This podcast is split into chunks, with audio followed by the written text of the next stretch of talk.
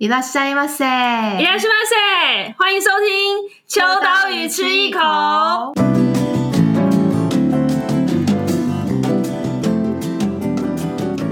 Hello，大家好，我是 Eva。哎，今天其实我一个人不孤单，通常都是设计就有跟我一起，但是我们今天邀请了编辑部曾经也是另外一个职业的一员。对，我们今天主题要讲书店，然后呢，我就在想说，书店这一件事情，我们不能绕亏。 因为做杂志跟书店也蛮有关联性的，书店有点像是我们互相的衣食父母。那呃，我们的就是秋刀鱼杂志的编辑盈余，他原本也曾经在高雄的三余书店当过店员吗？对对对，就是呃十八般武艺样样精通，因为 书店的店员通常都要会很多事情，就是比那个超商店员再差一点点。对对对，只差不会做真奶，还是其实现在有些书店可能会要泡咖啡，对不对？有有有，有。对。所以就是今天除了我之外，盈余也会担任一个前书店店员的身份来这边跟大家分享，跟大家讨教这样，没有不敢说分享的。那我们今天呢，其实除了我们两位之外，还有一个特别来宾。那我们其实秋刀鱼杂志今年在年初的时候有做了一个年度汉字代表，你所钟爱的一个汉字，然后我们邀请了全台各地的书店。推出一个汉字，然后来做票选。嗯嗯嗯，那当时的受到读者票选的第一名是“有机”的“机”这一个字。嗯，有没有觉得时间过很快？年初的票选到现在才来做。对，但是因为我们其实年初票选的时候，就希望跟书店有一个有趣的互动，是我们希望透过读者的票选。选出第一名的字，那推荐这个字的书店就可以来参与我们的 podcast 的一个闲聊。嗯，对，所以这个有机的机这个字呢，是来自十电子六九有机书店所推选出来的。那它所代表的其实就包含了有机，还有一个是机会的概念。那其实也很象征了二零二零到二零二一年这动荡的年份，其实。人们都在找寻机会，也一直想要有一个新的可能性，所以，我们今天就来欢迎十电子六九有机书店的店长卢哥来到现场，耶！大家好，欸，很高兴有这个机会来介绍我们十电子六九有机书店。谢谢卢哥，我们这次也是采取电话远端的方式，但是。我觉得刚刚啊，就是在开路之前有听到一些摩托车的声音，就觉得哇，那个是现在是卢哥是在店里吗？对啊，对，我们搞这辆车开过去，超赞，有点干扰，不会完全不会干扰，就觉得是一个就是有有看，就是很多媒体报道的话都有看过，说其实十电子有机书店是在关西小镇，嗯，那今年也是迈入第七年，然后跟秋刀鱼是差不多。差不多年份，就我们也是今年第七年，所以算港推啦，就是、嗯、同时间这样子。对，那其实做杂志这件事情，很多人都会说啊，你要害一个人就要去，就叫他去办杂志，因为就很辛苦。可是其实书店某种程度上也有一点点这种氛围，就是啊，经营书店好像很辛苦啊，或者是尤其又是在。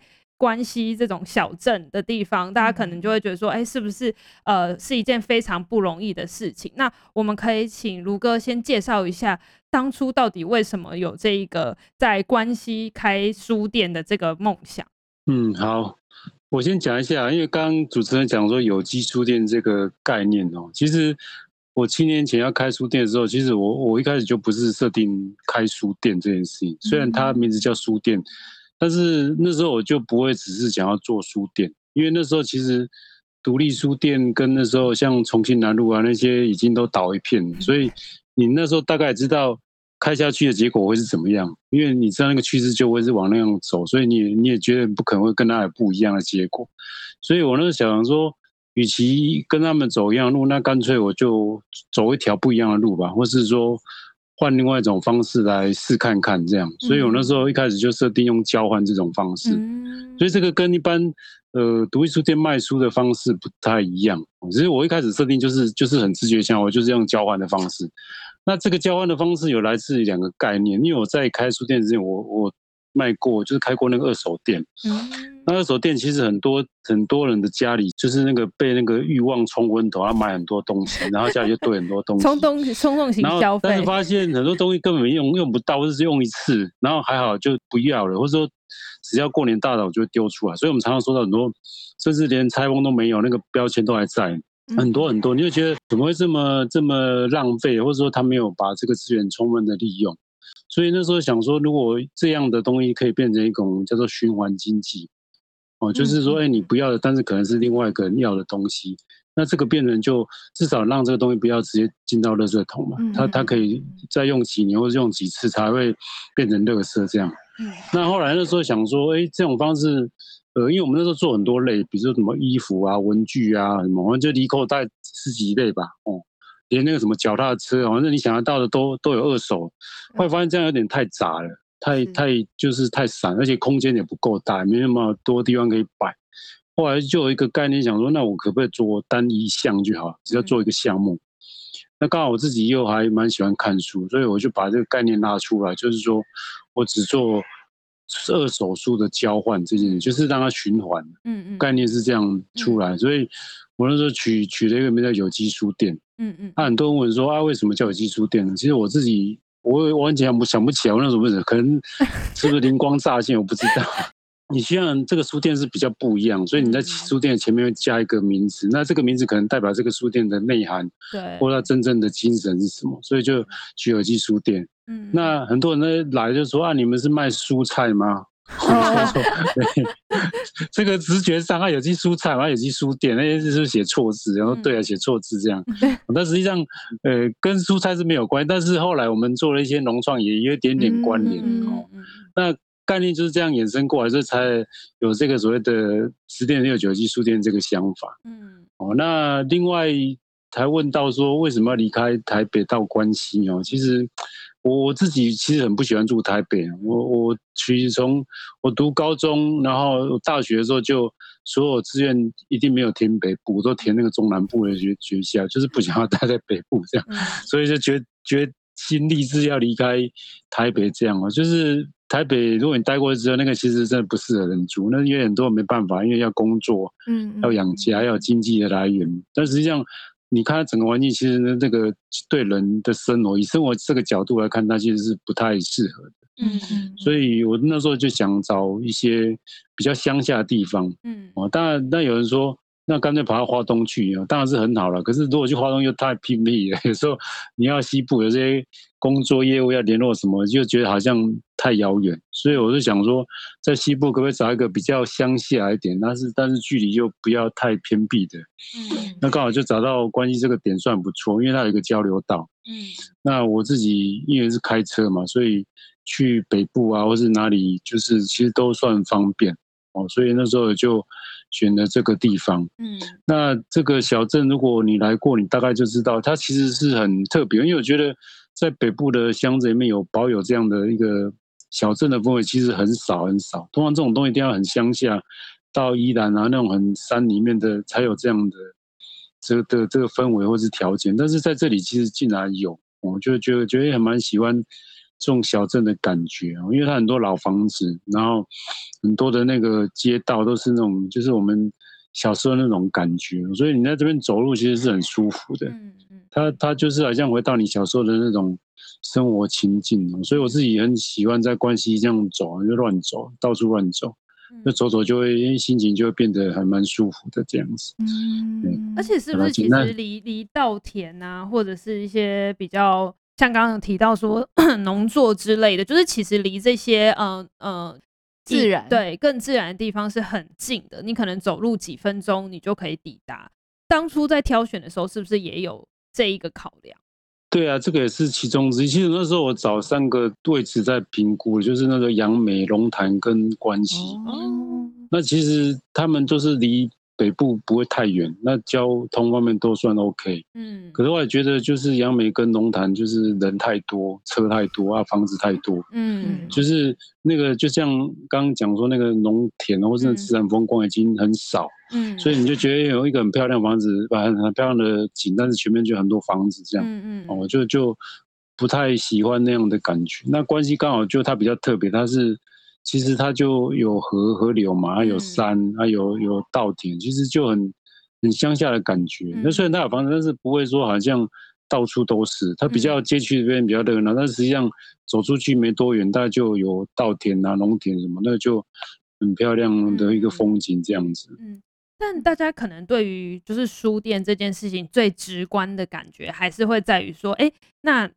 到底是什么样子的人会来看书？那我们都知道了，就是有机书店，它所之所以称为有机这个概念，其实就是可以做二手书交换。当然，也是有一些些是算新书，呃，不一定是纯粹的二手书。那这些在所谓看书或者是来阅读的人，是都是当地居民吗？还是说其实也有一些观光客？哪一个比例会比较高？其实我那时候开书店的时候，完全没有想到谁会来看书店事情。好任性的老板，真的完全没想过，我只是想说把把好书这样分享上架，就是很简单的一个初衷了。那、嗯、我完全没想到说到底谁会来哇？因为我我自己就是说，我们不是以这个书店的获利来维持我们的生活，所以这个书店就算没有收入，它的收入是零，我们也不会觉得怎么样。哦，不是很像很多独立书店，他们说啊，如果没有人来买书，他觉得好像压力就很大。其实我们不会有这样的问题。嗯，而且在乡下，老实说租金很便宜，然后开销都很便宜，所以你只要有一点点收入来 cover 这些，基本上都都过得去这样。嗯，只是说你不太可能赚什么钱，但是就是生活上是是还过得去的这样。嗯嗯嗯嗯。那我蛮好奇，如哥刚刚有提到说，就是。书店的收入并不代表他全部的经济支柱的来源，所以我好奇啊，冒昧询问卢哥是有其他的本业吗？还是说有其他的生财之道？嗯，因为我还没有开书店前，我是做顾问的，那时候做一些像公司啊辅导那个算品牌行销的顾问，所以我会接一些 case 的。嗯嗯嗯，那只是说做了。就是书店啊，文创，又就是领域会比较偏，呃，文创就是协助一些小小怎么算创业的那种年轻人吧，嗯嗯嗯，协助他们去辅导他们，因为其实开书店的人，我我自己发现了，像我们跟那些伙伴聊天，他们其实没有经营的概念，嗯，比如我讲实话是这样，就是他们有一个热衷，好像很热情的，我要开书店，我要这样很棒很棒，但是这书店怎么活下去？他们其实没有想很多，哎，他们。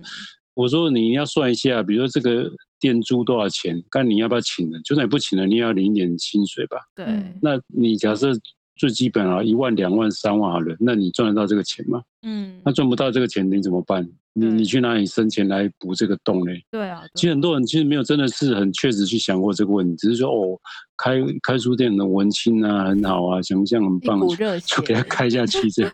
当然不是说不好啦，那很多人遇到问题，半年一年就撑不下去就收掉。嗯，那对他讲，可能至少他圆一个梦嘛，就是我曾经去做一个书店的梦，那圆梦。可是我觉得，如果可以，是不是可以让他想得更完整，或者更周全一下？你怎么让自己活下去？嗯、至少这个梦不会说一年后就就收掉或者结束，这样就很可惜这样子、啊。嗯，那那卢哥觉得，呃，现在。有机书店能够撑到现在，也不能讲撑啊，我们才是撑啊。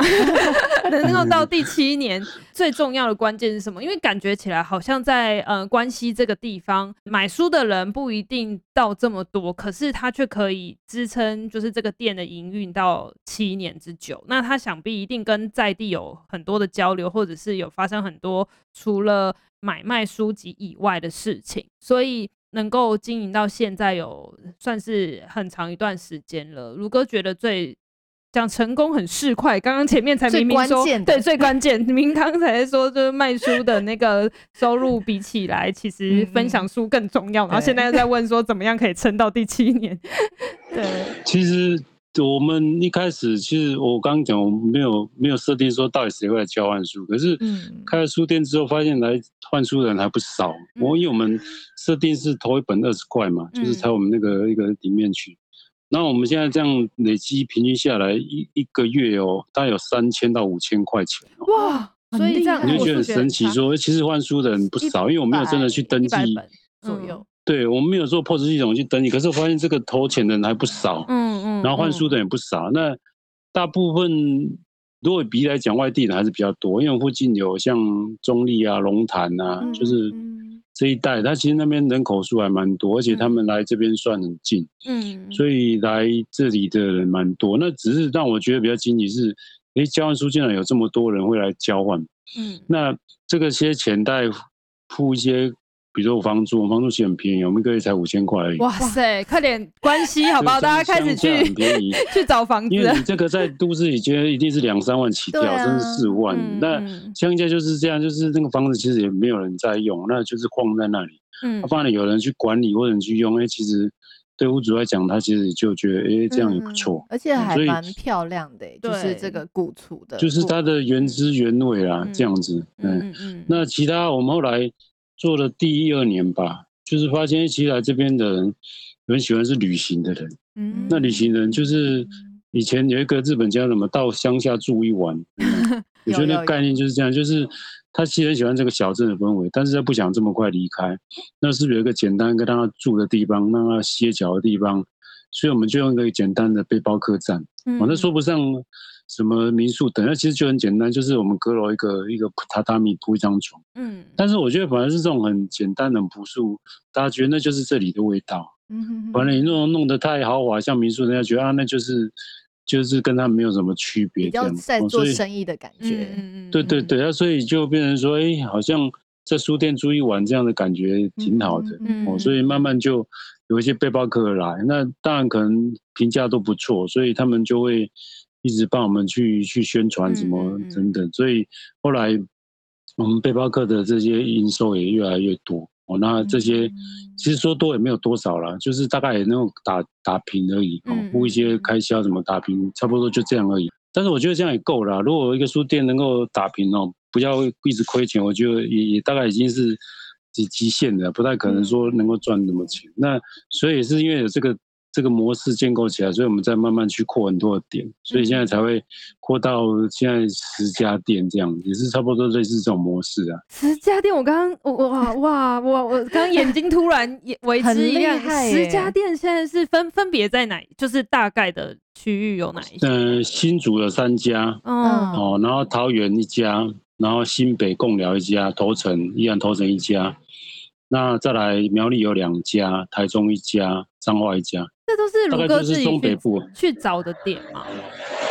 呃，其实筹备什么都是我去弄的，啊，不过我们现在把它分两个定位，一个是直营店，一个是加盟店。哇，便利商店的概念，把把把书店当便利商店的那个连锁，因为我们其实没有收什么加盟金啊，那些我们都没有，我们就是纯粹，呃，有人喜欢开店或是喜欢书店，我就是把我的 know how 我全部教你。哦，那是无偿交给，那只要你喜欢做这些，而且愿意做下去，我都无偿，嗯，愿意无私的交给你。所以我们现在有算六家算直营，那四家算加盟。要么就是那个我们把 know-how 提供给那个那个固店的店长，哦，然后他来经营管理那个店这样子。那所以大家的店名是都一样吗？就是可能这六九七八后面。前面可能不一样啊，比如说贡寮贡寮有机书店，啊，头城就头城，就是前面或许不一样，但是后面一定是一样，就叫有机书店。嗯，因为这品牌我们后来有去注册，所以只要叫有机书店，就都是我们自己这个这个品牌系列这样子。嗯，哎，不好意思，卢哥，我想请问一下，就是如果假设，因为这样听起来好像。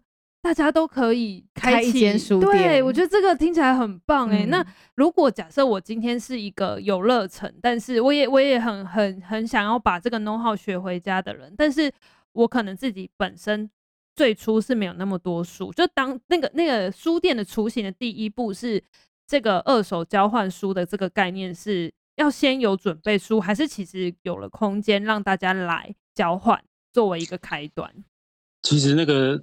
你讲的都对，但是我觉得最重要是要一个杀劲，一个冲劲，这样就是其实很多人都想很多，就是说，哎，对啊，我我想做这件事情，我我非常想要去试看看，可是想到最后就放弃，因为他考虑到他可能收入的问题，然后家里的问题什么，就想一堆，后来就就就就说，哦，先暂停，或者先做别的。可是我觉得那个就是，你知道那个决定需要一点点冲动，就是你你一直想很多之后，基本上。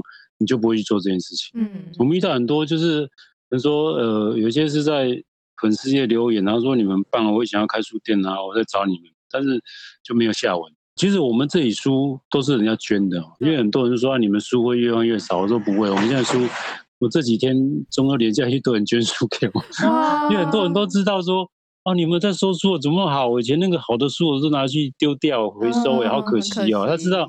有一家书店竟然可以有在收书，而且不是把它当垃圾处理，他们非常非常开心。嗯嗯，就有这样的店，所以他们就会你知道一直传啊，就是哎、欸，他一个说，我朋友知道这家店，就赶快跟我讲，那我的书就是我舍不得丢掉，那我知道就就就捐给你们。嗯，所以我们书真的越来越多。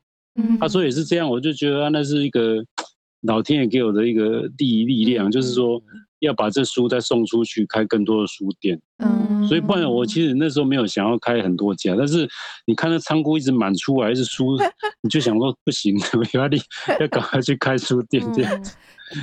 那我好奇，如哥觉得这些不管是直营或加盟，或者是回到如哥自己本身，你觉得那个傻劲是什么？可能每个人不太一样。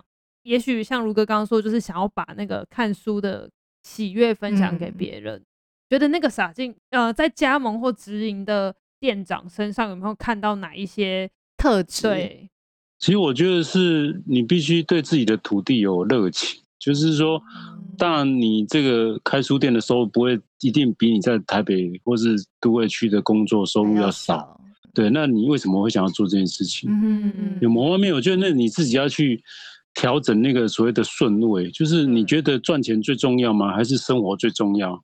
这个你自己要想，如果你赚钱最重要，那我就说你就留在台北北部去赚更高的收入。嗯、我觉得这个没有对错，就是每个人自己的选择。嗯、那如果你觉得那个钱或是那样不是你最重要，你想要过自己想要的生活，其实你就可以选择到，你不一定要回乡下，你可以在你喜欢的一个小镇，你就待下来，然后去住个像我们这样，就是模式基本上那个发展轨迹都可以让你去学习或是参考，他就可以做得到。那在乡下的生活一个好就是你可以。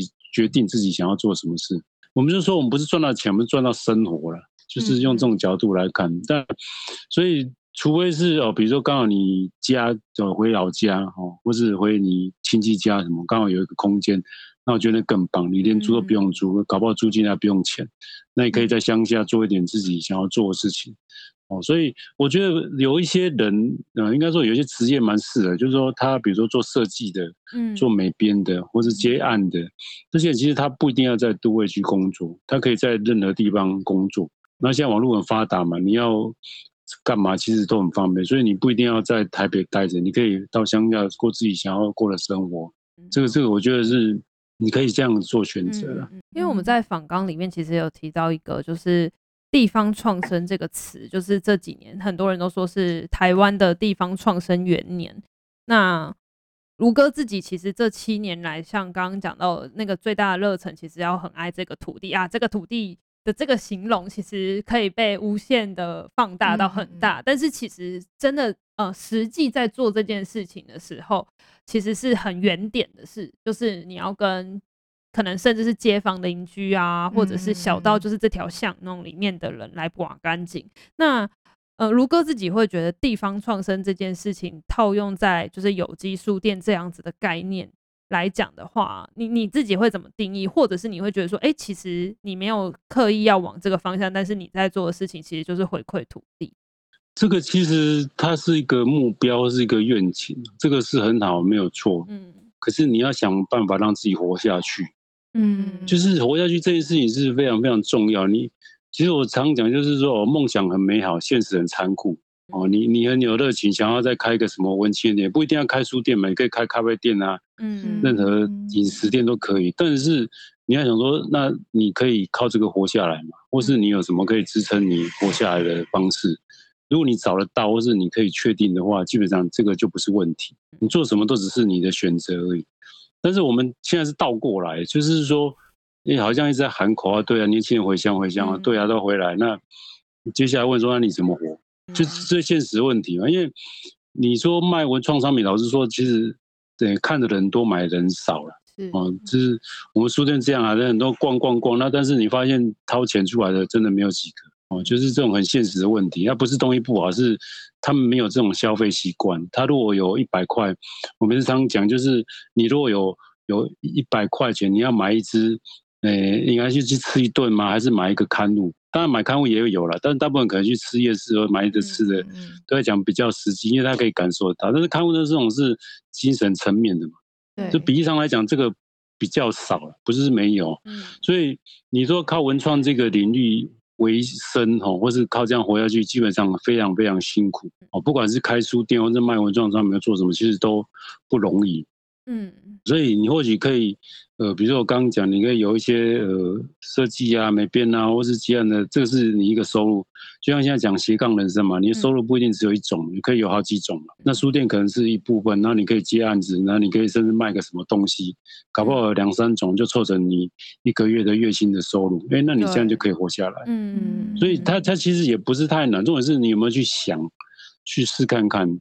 那很多人就觉得直觉说。啊，开书店那一定是饿死啊！就就就就打翻了啊！就就觉得啊这个不可能啊！就是，所以我每次去演讲分享，我都问大家问题，就是说，如果你去跟你的朋友讲，说我要决定开书店了，你看你的朋友会怎么反应？大部分说别傻了，好好上班吧，去考公务人员吧，头壳坏掉去开书店。大部分直觉是这样吗？没有人会给你肯定，或许有了，但是他们都会是说啊，那你怎么活下来？嗯，就直觉就担心你会在经济上会很大的困难，对呀、啊。嗯刚有时候你跟他讲，他也不一定听得懂，或是听得下去。他他觉得，哎、欸，真的吗？是是你讲的那么好吗？嗯，所以这就就变成说，有时候你自己也在那边犹豫不决。那别人这样又泼冷水，那你马上就冷掉了。嗯，就像当初有热情，马上又又又变成零这样子。嗯嗯，对啊。嗯。因为十电子有机书店，呃，其实不只是有书店的概念，它还包含了就是甚至是跟在地的人的互动，然后还有回馈社区一起共好。那甚至是也有开始做一些像是地方的刊物啊，或者是在跟呃返乡的青年做一些交流，还有一些所谓的在地旅行这样子的概念。那不晓得如哥在就是做书店以外的事情。有没有会特别就是从比如说旅游啊，或者是其他的方式去跟其他人介绍关系？因为我觉得这一点可能也会跟书店可以一直源源不绝有客人也是有很大的关系。对，对，呃，其实这个都是做了这些才发现，就是有时候我会在店里面我会观察这些客人来的一个模式，嗯、那你就发现他走进来哦，大概绕一圈十分钟就出去。他甚至连书都没有拿下来就走了。那我觉得到底是什么都没有把他留住这件事情，我就在想，是不是他对这里他觉得啊没有什么？一般人说啊，那那个小镇什么都没有啊，又没有什么漂亮的景点或是什么什么打卡什么故事完全没有，所以他不知道。我觉得他们是不知道，不是不想要留下来，不知道哪里有很特别。所以如果我可以告诉他们说，这个小镇的某一个地方有一个桥。嗯，然后是有一个房子，它有一个故事，你想不想去听看看？我觉得大部分人会有兴趣，去接触这件事情。那所以我们就有所谓的导览哦，或是小旅行。那甚至有我觉得就是说，如果没有时间凑不上，那我就把它变成一个刊物。你可以看这刊物，说，哎，这个这个老人家的这个，像我们关系有卖豆腐的啊，百年的豆腐店，好特别哦。然后我们还有其他小镇做那个木工的，也是都是职人啊，达人。他们或许没有什么特特别有名，但是我觉得他那个职人的精神会让你感动。那是不是这样的的东西让这个小镇你会发现它其实是很有内涵的？嗯，只是说你要让这些人知道。但是有时候这个东西有时候网络上是搜寻不到，对，因为他不是名人，你你打什么某某的名字，但是没有东西。可是他的故事是因为我们在这个地方待下来，我们知道他的故事，所以我们希望把他的故事被更多人看见，所以我们就是。开始做的那个所谓的刊物的采访或是报道，嗯、那很多人是看了这刊物之后说：“哦，对，这里故事怎么那么特别，从来没有听过。”所以他就对这个小镇就开始有有想象空间。嗯、然后他来第一次之后发现，其实还不错。就是说他去的时候发现，哎，真的像我们这边有一些什么洗衫坑，在溪边洗衣服的这个，这个很多人可能也不知道那是长什么样子。还不知道现在还有洗衫坑，听起来现在还有啊，洗衫坑就在就在西边洗衣服啊。那很多妈妈会在那边，你你在。都市住久，你从来不会知道在乡下还有这种地方，还有这样的人在做这样的事情，你就觉得哇，这小镇好特别哦。嗯，那也是这样一点一滴、一点滴慢慢的积起来。就是说，这个小镇虽然它不是什么很有名的什么景景点，可是就是因为这个人的故事，让你会觉得说这个小镇好有人文故事这样子。那其实刚听到现在，我觉得虽然疫情期间大家都不能出国，但是我觉得这是一个很好的机会，在台湾多找一些你没有去台湾，对你没有去过的地方，然后甚至是多去体验一个你没有尝试过的。旅游形态，因为刚刚听起来我就超想要带书去关西，是谁会想说旅游的时候我要带着我不要的二手书去旅行？可是刚刚听起来哇，全台有十家店，我就可以想说，我如果改天要去，刚刚讲比如说共聊好了，除了去音乐季之外，虽然现在没有 停办之类，但是我如果去这些地方旅游的时候，我可能会想想，哎。这个地方是有一个有机书店，那我就可以带着，也不用重啦，就带个一两本，也没办法带十本，就是包包太重，但是 可以带个一两本，然后去就是。那种感觉会是哇，我有带着这本书去到这个地方，然后把它留在这里，结缘书的感觉，就是、哦、到底谁会把这本书带走？对，然后就是我觉得这是应该说是网络世界永远无法取代纸本的一件事情，嗯、就是即便那本书可能已经是二三十年前的，或者是它也也可能是一本很新的书，但是会跟什么样子的人相遇，你永远都不会知道。嗯、对，那最后我想问一下如哥，就是其实除了书店之外，现在目前也有在啧啧上面有持续募资，在做一些新的计划。嗯、那不晓得这部分，卢哥可以跟我们分享一下，为为什么会也想要从呃募资这种形态去让大家再认识有机书店？哦，其实这个是有一个叫什么全书会来找我们发起的。其实我我那时候并。就是不是主动的，但其实后来聊一聊，发现，因为他可能也看到我们在关西做的一个算是一个代表性的案例嘛，那他就期待说，那是不是其他的小镇是不是也有可能类似这样？对，哦，那当然我们自己做也可以，可是你知道募资的这个规划，它就有一个很重要的精神，是说让更多人参与，因为如果你去赞助，或是你去参与他们，你等于是去了解他们的这个过程。哦，那我觉得那个是吸引更多人进来一起参与的很重要的一个模式哦，所以我们这个募资平台有选两个小镇，一个是在苗栗的后龙，一个是宜兰的头城哦，那这两个都各有特色啦。那苗栗的那个后龙是也是它有一个百年的老街哦，同心老街，然后旁边有一个龙港，也是一个渔港。那个是呃清朝的台中港，我们这样讲大概就知道，那是曾经非常非常繁荣的一个商港，但后来因为没落，所以就很多人都不知道那里。那我们刚好有幸在那边有一个找到一个三合院的房子落脚，那开始在推那里的老屋活化或是老街复兴哦，所以就希望更多人参与或是更多人看见。那头城部分也是去年，那也是一个三合院，然后那刚好也是在港口，在乌石港旁边。所以我们在推所谓海洋文化，因为台湾对海洋文化其实是很陌生的。嗯嗯。那我们希望把这些，因为靠海一定是靠山吃山嘛，靠海吃海。那那些的捕鱼的词人，他们有看钩，或是一些海上的一些呃这些渔夫的故事，其实都很丰富的。那但是我们其实很多都不知道，甚至都很少有这样的资料。所以我会想说，是不是让更多人去了解这个海洋文化哦，是一些呃这些。甚至我们在那个什么呃头城那一个年轻人返乡的，他他也是因为他爸爸种芭辣哦，那可能年纪比较大，然后他就从台北回来帮他爸爸卖芭辣。嗯，我觉得这故事也是超超棒的，很感人。那但我觉得这个是一个开始，就是我觉得不是说我们要怎么样去噱头，可是我觉得就是把那个最真实的故事呈现出来，嗯，让你知道说我们现在有这样的人在做这样的事情。那如果你被感动，或是你想要参与，你就可以一起过来这样。嗯，现在在泽泽募资平台上，呃，你可以搜寻，就是找回小镇的文化记忆，就可以找到。嗯，有关于有机书店的，就是募资计划，然后里面包含的就是这些赞助的金额，其实都是回馈在地青年，还有刚刚有提到说，这个有机书店都是在一些老宅里面去重新整理过后，所以它其实会持续需要有一个营运的这样子一个收入。嗯、那当然还有包含是，比如说可以让小孩子在那边读书，或者是持续去发展在地旅行。那当然，如果你赞助的话，它也会有一些回馈，包含可能会有。就是有机书店推的套书之外，我自己看的最欣赏的、最想要的就是这个住宿券。哦、我也是，我刚刚也是 好想要去住、哦。对，就是刚刚有就如哥有提到的，就是关西跟头城，哎、欸，是关西跟呃，所以我看到很多六家都可以、欸，六六个据点，对，六家，所以六家包含新竹关西、新竹的新埔、台中的东势。头城跟苗栗后龙，还有苗栗的呃诗坦，这六家都可以使用这个，就是赞助后的回馈是可以选择这个项目的，一千块的话是可以，就是去就这六个地方挑选一家住宿，是这样子嘛，对不对？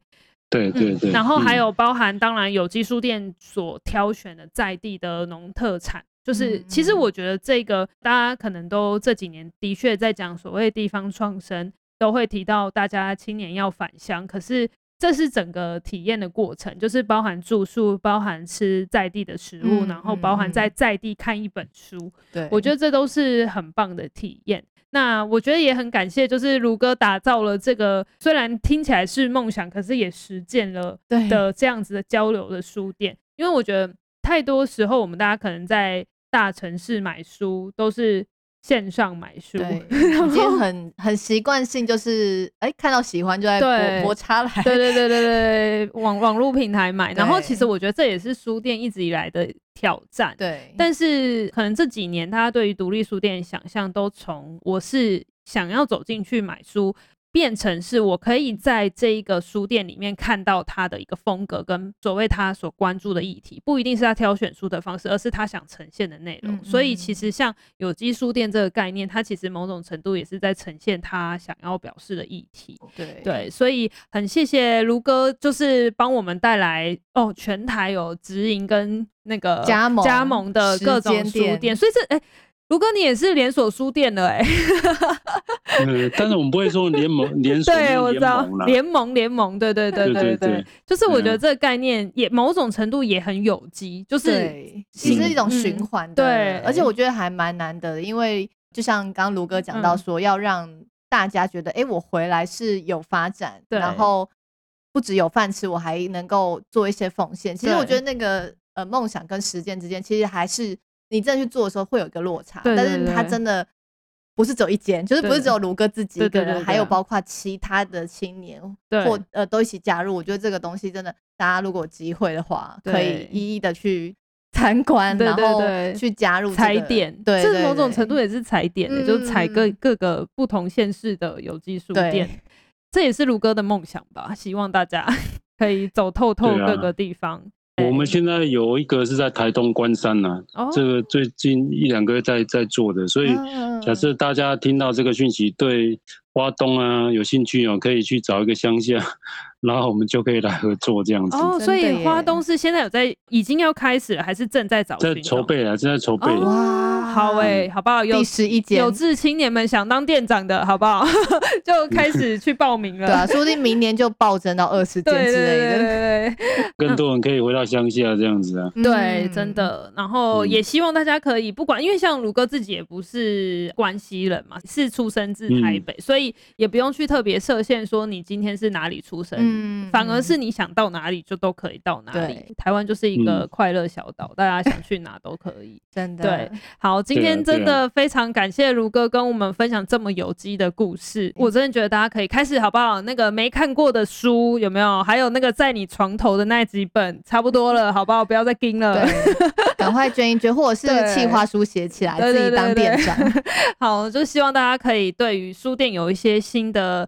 认识跟想象，然后也欢迎大家，就是下一次的连假或者是下一次的假期，可以替自己安排一个不一样的地方旅行跟探险。嗯、谢谢卢哥今天的分享，谢谢，谢谢，谢谢大家，谢谢大家，谢谢，谢谢好，拜拜。